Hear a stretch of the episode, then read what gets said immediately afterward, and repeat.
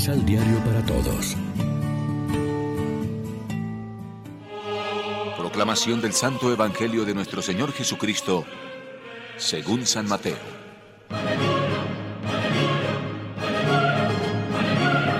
Jesús siguió poniéndoles ejemplos. Pasa en el reino de los cielos lo que le sucedió a un rey que celebró las bodas de su hijo. Mandó a sus servidores a llamar a los invitados a las bodas, pero estos no quisieron venir. Por segunda vez despachó a otros criados con orden de decir a los invitados, Tengo listo el banquete, hice matar terneras y otros animales gordos y todo está a punto. Vengan pues a las bodas.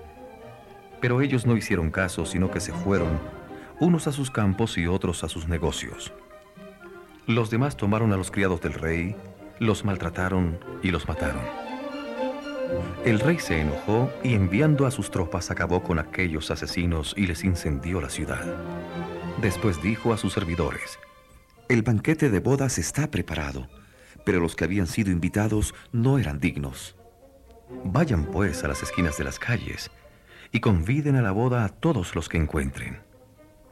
Los criados salieron inmediatamente a los caminos y reunieron a todos los que hallaron, malos y buenos, de modo que la sala quedó llena de invitados. El rey entró después a ver a los que estaban sentados a la mesa y se fijó en un hombre que no estaba vestido con traje de fiesta. Y le dijo, Amigo, ¿cómo entraste aquí sin traje de fiesta? Pero el otro se quedó callado.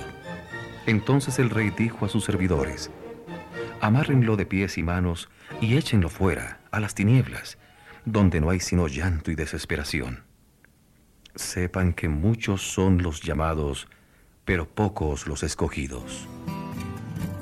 Lección Divina Amigos, ¿qué tal? Hoy es jueves 19 de agosto y a esta hora, como siempre, nos alimentamos con el pan de la palabra.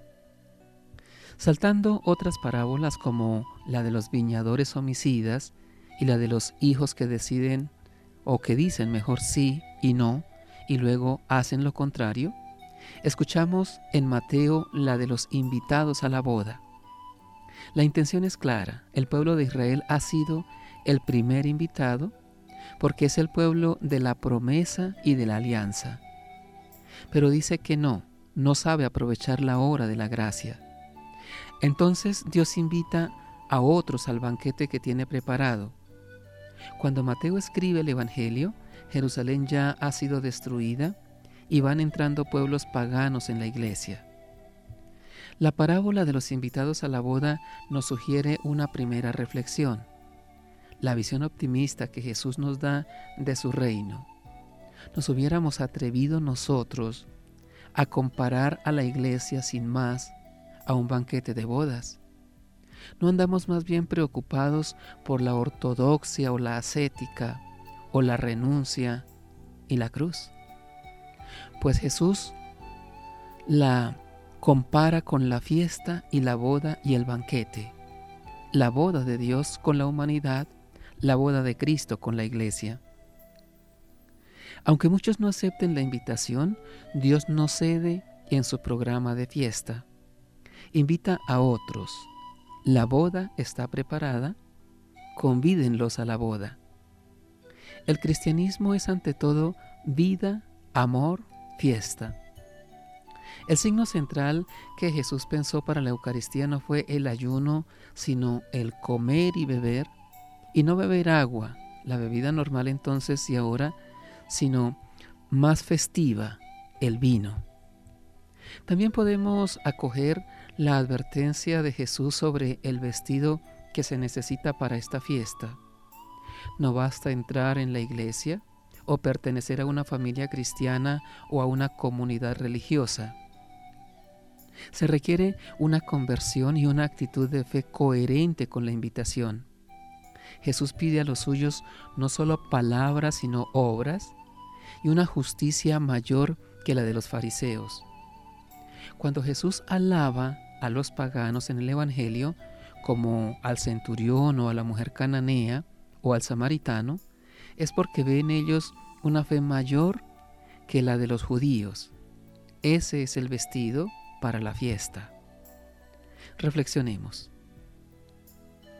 Nos preocupamos por celebrar con dignidad cada Eucaristía, sabiendo que es una invitación a participar en la fiesta del reino. Oremos juntos. Señor Jesús, tú que invitas a todos los que deseen entrar a la fiesta de la salvación, ayúdanos a revestirnos de fe y espíritu de conversión para poder entrar en ella. Amén. María, Reina de los Apóstoles, ruega por nosotros.